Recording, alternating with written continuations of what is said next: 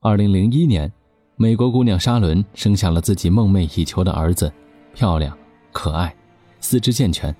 但最让母亲欣喜若狂的是，这孩子天生没有听力，是个聋孩子。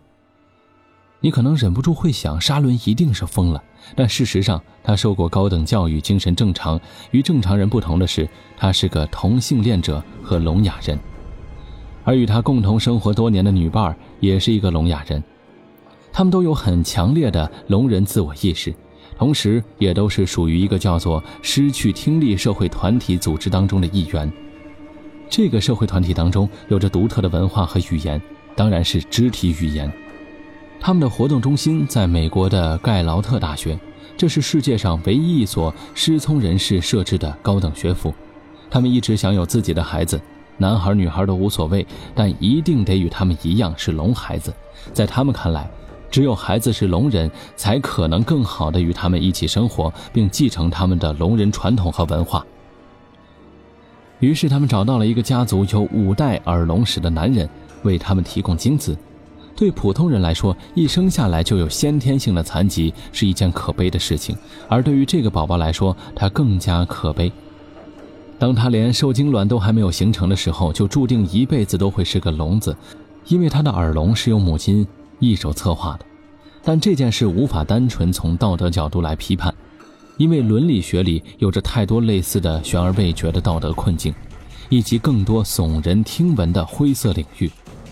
如果聋哑人父母通过遗传学把自己的孩子定制成聋孩子，是剥夺了孩子选择的权利，是不道德的，那么一般的父母通过基因技术生一个拥有其他改良基因的孩子，是否同样是不道德的呢？那么，强制全人类实施优生优育，与希特勒的种族清洗又算不算是同一套逻辑呢？比如，爱篮球运动的父亲希望定制一个跟姚明有一样身高的孩子，你能接受吗？如果通过基因改良来培养超级运动员，那么国际奥委会是否应该认定这种行为是有违体育精神的作弊呢？如果花钱就能改良下一代子女的基因，富人阶层是否会从生命编码的根基优势上永远固化所占的优势呢？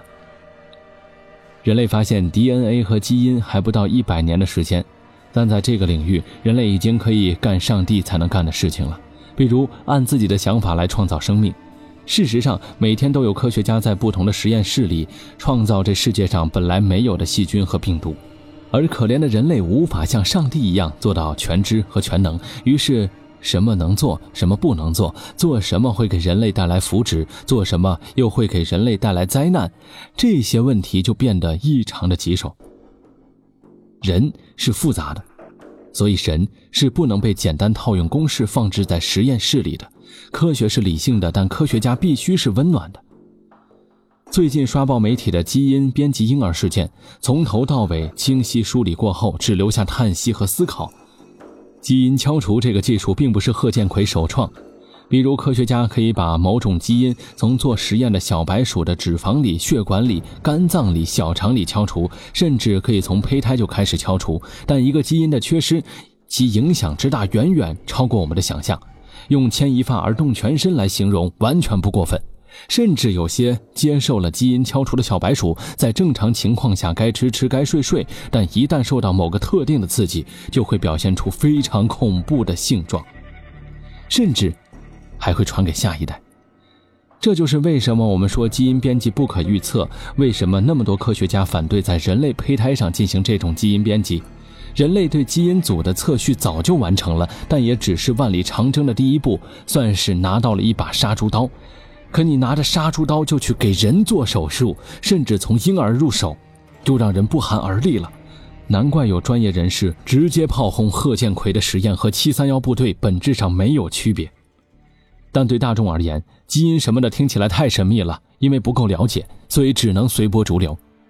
本期头头是道，帮你全面掌握基因编辑婴儿事件的全貌，让你的情绪和立场有据可依，